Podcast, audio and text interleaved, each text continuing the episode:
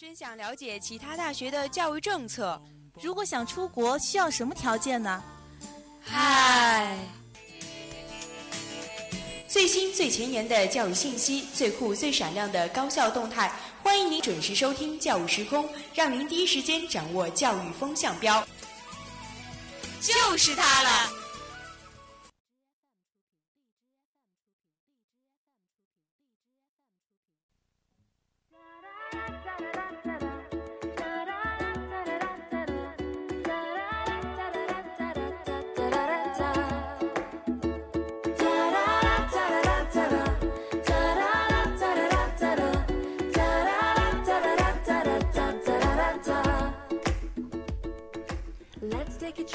各位听众，这里是 FM 九十五点二浙江师范大学校园之声教育时空，我是主播银辉，我是甜甜。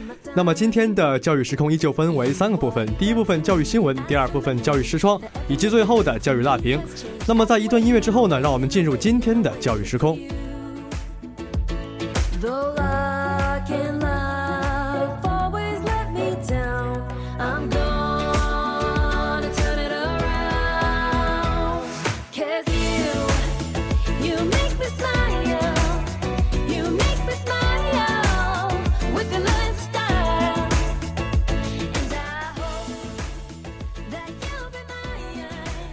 首先是教育新闻，第一条新闻是浙师校园又添新景，湖州校友林正式揭幕。那么，亲爱的朋友，无论有多少个家，始终不能忘怀的是师大。在这个金桂飘香、秋风送暖十月二十九号的下午，徐丽丽校友呢和我校湖州籍的在校同学，以一首原创的诗歌《家》为湖州校友林的落成仪式正式拉开帷幕。嗯，校党委书记蒋国俊、校党委副书记杨玲，以及我校原党委副书记、湖州校友会名誉会长蔡清江，还有省文化厅原厅长严建新，以及杭师大的副校长丁东兰、湖州市职业技术教育学院的马青云教授等正式出席仪式。杨玲代表学校对湖州校友的慷慨捐赠表示感谢。杨玲指出，湖州校友林是力学力行、为师为心校训精神的最好诠释，也弘扬了以求实、务实和扎实为特质的育人传统。湖州校友林的建成不仅是美丽校园中的亮点，也是校友维系联系母校的纽带，更是推进文化育人的载体。杨玲希望学校校友办、校友校友办以及其相关职能部门，维持推进着校友林的正式建设，充分发挥好湖州校友林的示范纽带以及育人作用。吕行呢，在讲话中向母校表达了衷心的感谢，并回顾了湖州校友林从建议商定到启动的过程。他提他指出，人生最大的价值在于做几件有意义的事情，而湖州校友林的落成正是一件非常有意义的事情。如今，湖州校友林已经成为了校园里面一道亮丽的景观，同时也给校友提供了一个保感恩母校、回报母校的机会。旅行还展望了湖州校友林的二期项目，并祝愿浙师人和这片林子共同进步长大。湖州校友林呢，占地约两亩，现在已经只有银杏五十五棵，建有苏州园林风格的孤城亭。孤城是两千多年前战国时期楚国在湖州地区建立的古城，而银杏是湖州市的市树，一亭一林相映成趣。与此同时呢，蔡清江以及马青云教授呢，为湖州校友林题字撰文，更加丰富了其的文化文化内涵。那么，学校办公室、科学研究院以及学生处、公共事务办理处等建设部门的主要负责人、师生代表和湖州籍的在校师生共同参加了此次落成仪式。嗯，所以说嘛，除了应援之后呢，浙师大的这个湖州校友林也算是顺利建成了。这样一来呢，师大的小伙伴们又有了一个新的休闲去处。不管是单身狗还是小情侣俩，不如趁着这几天的好阳光、好天气，去那里走走吧。第二条新闻呢，是有关重庆一个高校的运动会开幕表演，他们的高冷饭传统社礼起源于周礼又六艺。近日，在重庆工程职业技术学院举行的第十七届田径运动会开幕式上，由该校的体育教学部、校团委、党委宣传部联合推出的一场社礼表演——晋语秋秋社七经无数。在一曲优美的古曲乐中，四十名身着红白汉服的社者来带来了文社礼仪的表演。接着，在激昂的配乐中，司社王丽萍老师指挥着九名身着飞鱼服的社者带来精彩的舞。射箭阵表演，当箭雨射中了箭靶，观众席上就会传来阵阵的掌声和呐喊声，将运动会的开幕表演推向高潮。在这个重庆工程技术职业学院的党委书记郁俊介绍下，学校呢在二零一五年三月将射艺礼仪文化正式引进教育教学，同时呢作为最重要的文化活动以及文化品牌进行建设，深受学生喜爱。此次呢在运动会开幕式上表演社礼，丰富运动会开幕表演的同时呢，也是对社艺教学成果的一次展示和检验。据了解，社礼是中华礼仪文化的重要形式之一，起源于周礼，由六艺的社发展而来，强调重德崇礼，尚武弘文。自古社艺所具备的姿态、礼仪、心理以及修养，都能够充分锻炼社者的身心，培养其君子之风。所以，重庆工程职业技术学院通过射艺技能的训练和社礼礼仪文化的教学，锻炼射艺技能的同时，还引导了学生了解中华民族特有的弓箭礼仪文化，培养了学生敬人、敬事、敬物的美德。所以说，我们的中华传统文化源远流长，而作为当代大学生的我们，更是要把传承中国文化当做是一项己任。重庆工程职业技术学院的运动会开幕式，是对古代社礼的致敬，值得每一个高校点点赞与学习。那么第三条教育新闻呢，则是关于选修课必逃的一个浙大特意开展的舞龙选修课。嗯，每逢佳节呢，各地都少不了这样的场景：十多位身形壮硕的汉子，身着红色或黄色套服，手举木棍，头顶巨龙，跟随着龙珠来回游走，扭挥仰跪摇摆，摆出了各种造型。一旁的观众则是连连叫好，掌声雷动。祈愿来年风调雨顺，人寿年丰。那么这般的欢快喜庆，如今在浙大的课堂上也能够见到。新学期，浙大首次将舞龙舞狮课正式纳入了体育课的选课系统。当然了，受到大学生欢迎的选课并不是没有，比如说西北农林科技大学的葡萄酒鉴赏课，湖北工业大学的手语舞蹈课，以及淄博职业学校的散打课等等。这些课呢，受到了大学生们的热烈追捧。那么，在去年十月，武昌理工学院的陶艺选修课正式开课，五十个名五十个名额在几秒之内就被秒杀一空。这说明啊，一门好的选修课对学生和学校来说都是非常有意义的事情，而且可以改观高校里面选修课必逃、必修课选逃的局面。而且我们还知道，浙江大学呢也是开设了舞龙选修课，他们是利用了学校的自身优势，以良好的教育效果做保证，为学生提供了新的优质资源，在弘扬中国传统文化的同时，也在大力的挖掘大学生自身的潜力，拓宽他们的知识面，培养他们的团队精神。可以说。一门舞龙课既是舞出了大学生的多彩人生，也是促进了学生的个性发展，激发创新精神，打下了一定的基础。而浙大的舞龙选修课、武昌理工的陶艺选修课受到了大学生的欢迎，这对于其他高校开展更多、更受欢迎、更有趣的选修课，有了良好的启迪。我们都知道，选修课呢是专业学习的补充，也是以人为本、施行素质教育的必要手段。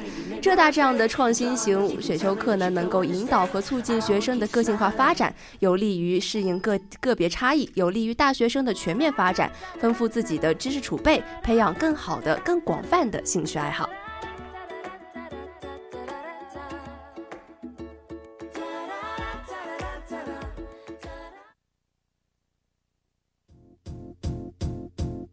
I sing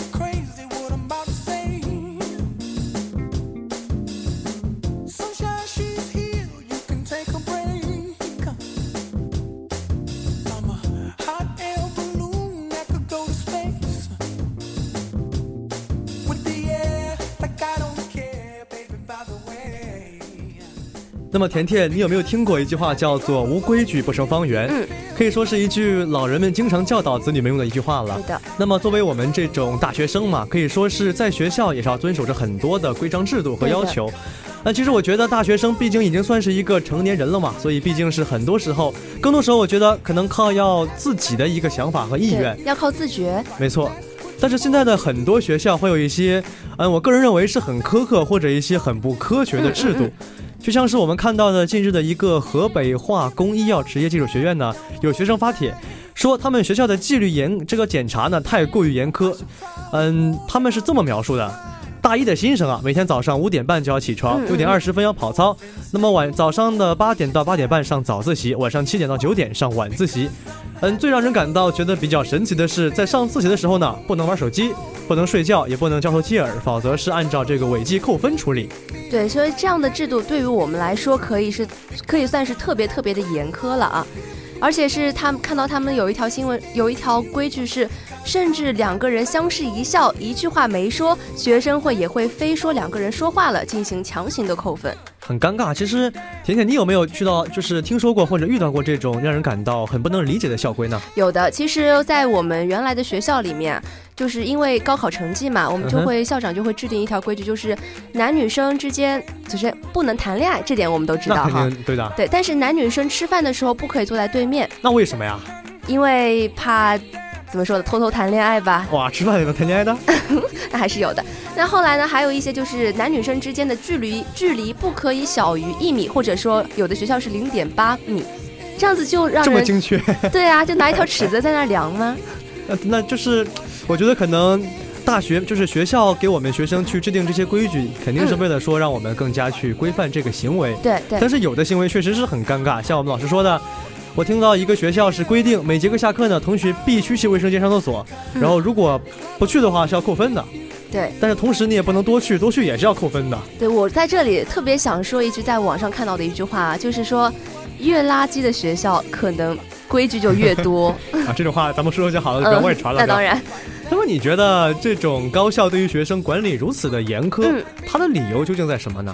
首先呢，我想大概就是因为大一新生嘛，刚从高中回来，不是刚从高中进入大学，没错，肯定需要一个适应的过程。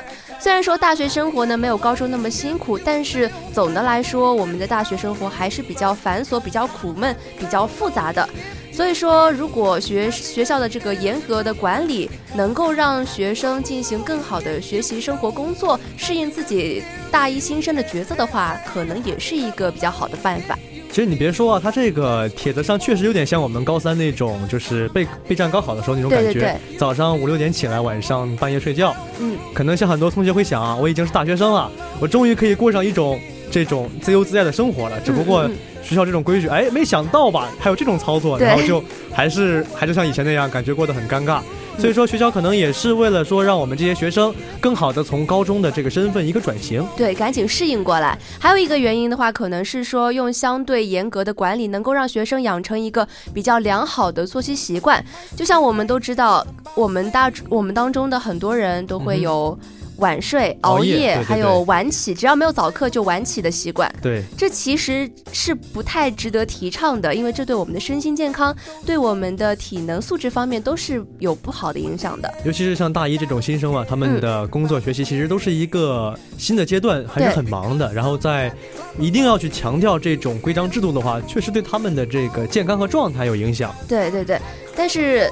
学校也在帮助他们支配这些时间，让他们比如说戒除网瘾啊，不要耽误学业啊，这样子。虽然说这种方式可能确实是有很多的好处，嗯，但是我觉得弊端也是显而易见的。对对对。首先第一点的话，这种方式只是一种。嗯，可以说是延续吧，从高中的这种状态一直延续到大学。嗯，感觉生活上除了这个内容不一样，除了这个环境不一样之外，跟高中的学习生活其实没有太大两样。嗯，所以说，哎，如果是要像刚才那个甜甜说到的，我们每天早上有晨点、有早读的时候，就会选择早起。对。那么假如没有的话，那肯定真的是躺着就瘫在那里就起不来了。所以说。对于养成一个好的习惯来说的话，其实并没有太大的帮助作用。对，所以说从一个长远的发展角度来看的话，它根本就没有给学生进行一个长远的发展。对，如果学生被长期的被规划、被管理的话，可能学生还会养成一个被约束的一个习惯，这对他们将来的生活也有不太好的作用。而且这种约束更严重的会导致一种叛逆心理。嗯嗯嗯。毕竟想嘛，好容易成年了，好容易说离开了高中，离开了爸妈，嗯，终于没人管了，对吧？我可以想想什么时候睡什么时候睡，对想玩什么想吃什么都随便。没想到校规居然还要规定我，还要让我上早自习。对，我 像我这种就就于是早上起不来床嘛，所以就经常会这个很尴尬，然后去不上早自习啊，没有晨点，所以说。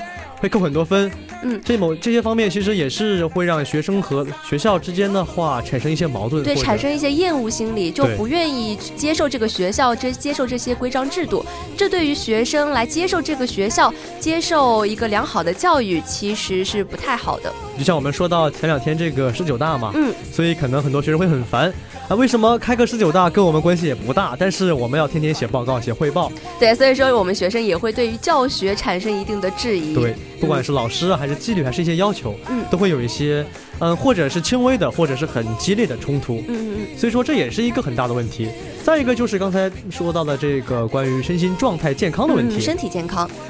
其实大一的新生现在呢，对于学习生活还在一个摸索阶段。现在呢，他们已经有很多很多的课程作业，还加上一些学生工作。现在这两者两者之间撞到了一起，再加上一个早自习，再加上一个跑操，再加上熬夜，还有早起，哇，太恐怖了！对，每一个人都会养成一个熊猫眼。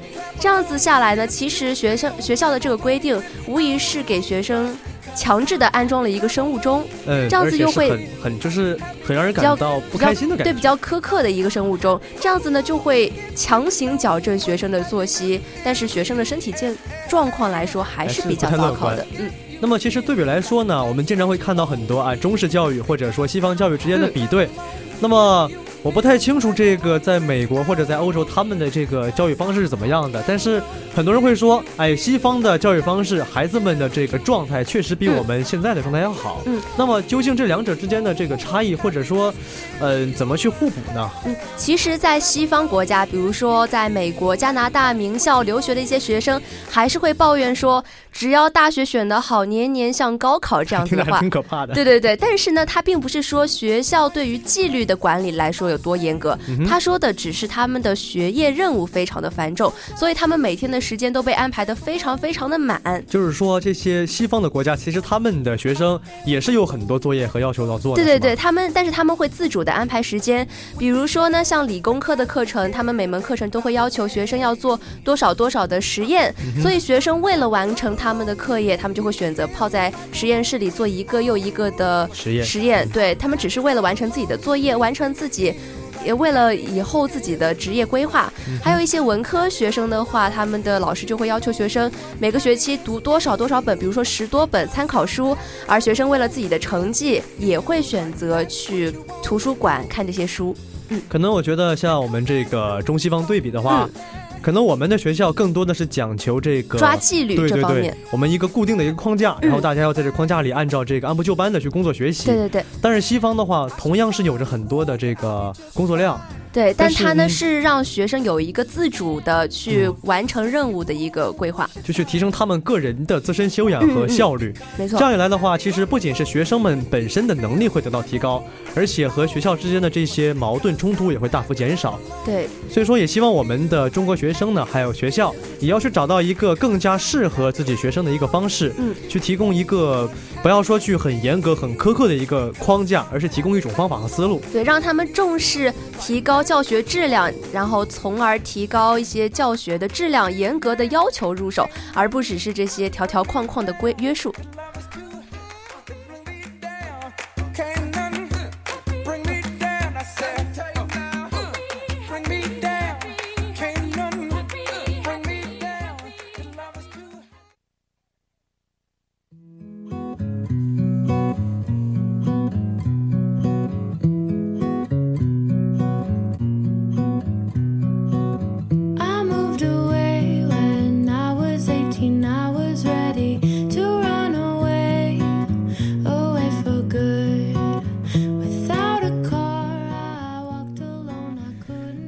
其实我觉得大学的这个生活啊，已经和我们和我最少是和我印象里的大学生活，其实已经是不一样了。对，随着这个快餐时代，或者说整个社会的节奏变快，嗯，然后大学的已经不再像是咱们爸妈或者咱们爷爷奶奶那个时候了。对，像那个时候那个大学生，哎，多厉害呀！就是大学毕业之后，我是大学生，对，只要考上大学，每每家无忧，对，都知道了。那么其实现在很多我们的作业就和网络。因为网络现在是我们一个信息时代，新的一个互联网加的一个对对对非常重要的一个东西。所以说现在呢，大学在课堂上面会需要用多媒体这样子的，已经不不不不少见了，不罕见了，已经太多了啊。其实我看到过很多新闻，尤其是一篇是我们都知道，以往的一些学术论文或者著作是需要出版或者通过期刊去发布的。对的。那么现在有很多的网上论文。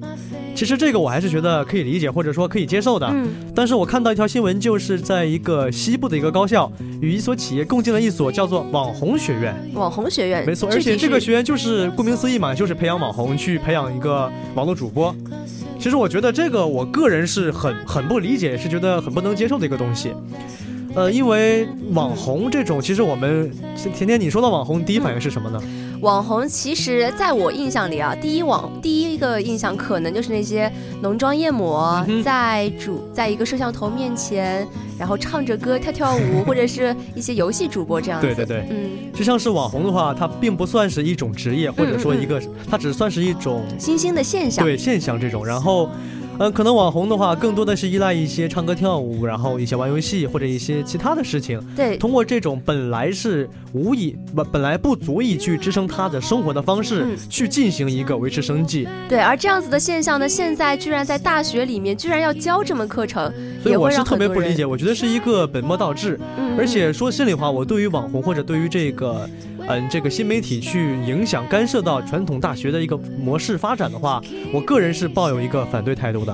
啊，但是我觉得这样子网红学院的建成，其实可能是一对一种时代的顺应。顺应时代的潮流嘛，因为大学总不能老是抓着老专业不放吧？他应该培养学生。老专业的话，毕竟有是那种老的，他们之所以老，是因为他们有价值。是。但是网红学院的话，你可以想象说，现在网红对于学生、对于青年人、对于整个社会的风气带来一个怎样的一个导向？很多小孩子他们不去看四书五经，不去别说四书五经了，对吧？不去看名著，他们看网红、看直播。更有一些年纪轻轻的话，就拿爸妈的钱给网红给网红主播买礼物，也不给我买礼物，我就特别气，对吧？为什么他们这些主播就可以去啊用他们的这种比较比较低俗或者说比较不好的方式去获得一些生活的动力，而我们在这里的话却受到他的干扰。其实我这种东西。我可以理解它的出现，它的出现可以是必然的，对。但它的这个价值，我觉得是应该被取缔，它是不应该存在在这现在这个社会里的。嗯，但其实啊，网红他们，我们大家都知道，他们能，他们的收入也是很多很多的。这我是特别不理解的，为什么收入这么多？他们可能只是融合了世界，而可能符合现今的某些人的价值观。但是今天呢，我们也不谈网红，我们从那个话题回来，我们说说高校来建设这个网红学院有什么一些区别。有什么网红学院的话，嗯，可以说是很很新颖的一个想法。是啊，是很新颖了。虽然说我这个人吧，还是有点守旧嘛，但是还是不太理解，因为我觉得像我们说到的这个钻研学问，嗯嗯嗯，更多的是怎么样？是一个，比如说，哎，坐在一个教室里，或者坐在书桌前，我不看手机，不看电脑，然后我就拿着一本书，拿着一支笔去记、去写、去想。这样一来的话，我写的东西就是一个有价值的东西。但是你要知道，大学不仅仅是一个学学问、做学问的地方，它还是一个创新的交流的平台。你不能只是抱着你的那几本书、那几本你认为有价值的老经典的东西，而一味的抱着它们读着读着读着、写着写着写着。你要做的是要把你自己的精神，你把你把这个时代的精神融入到现在做一些作品当中，让它成为时代。嗯，就像是咱们。写论文嘛，以前就是自己写，对吧？是的。那么现在的话，比如说老哎，老师写一篇关于方言的论文吧，嗯，然后我们就很多学生啊，不能说很多，百分之九十五吧，他就会上到百度搜索哎，中国之网打方言。就会有很多很多已经写好的论文。那么这些论文的话，其实我个人觉得是它一定程度确实能帮助我们拓宽一些思路，但同时也是一个限制我们思路，我们就很难想到跳脱他们之外的一个东西，而且去，嗯，这些东西也会影响到我们自己的思路，会让我们去很少自己思考。难道不会有这种情况吗？是的，我承认，但是在一定限度上面，他们互联网的存在，或者说一些新颖的东西的存在。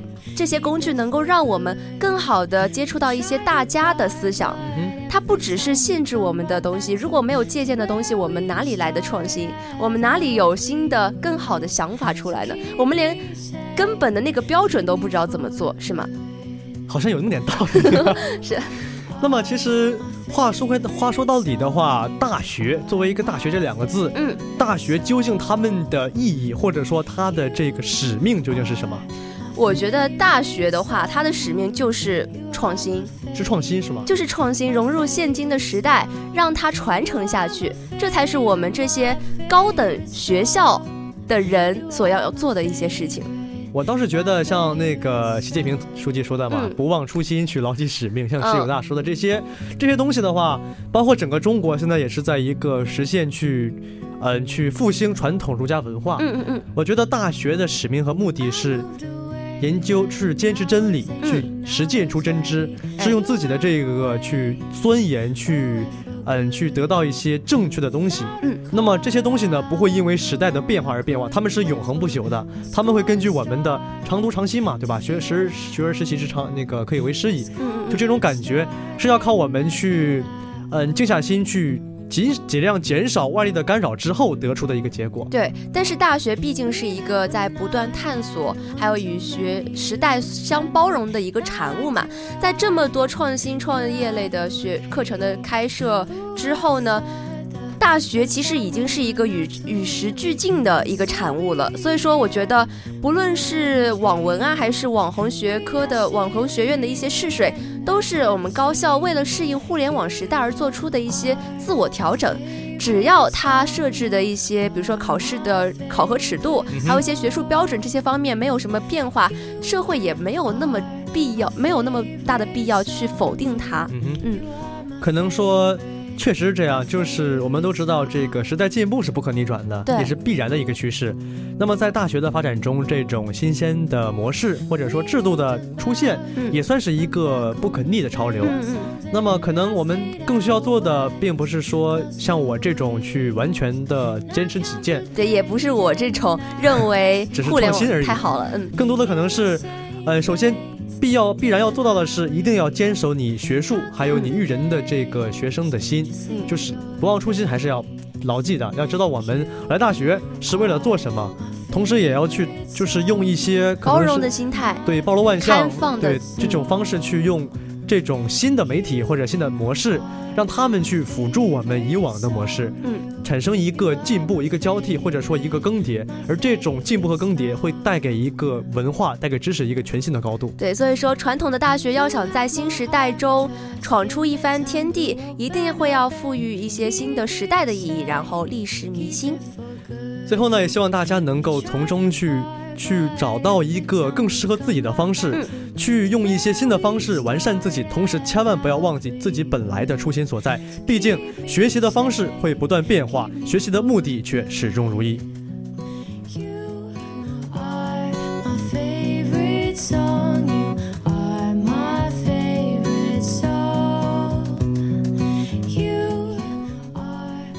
那么最后回顾一下我们今天教育时空的主要内容。首先是三条教育新闻，之后呢，教育师双为大家讨论了一下这种严苛的自习课或者严苛的学校制度。最后的教育大屏则为大家探讨了一下新鲜事物和大学传统的碰撞和融合。那么今天的教育时空就为大家播送到这里，我是银辉，我是甜甜，我们下期再见，拜拜。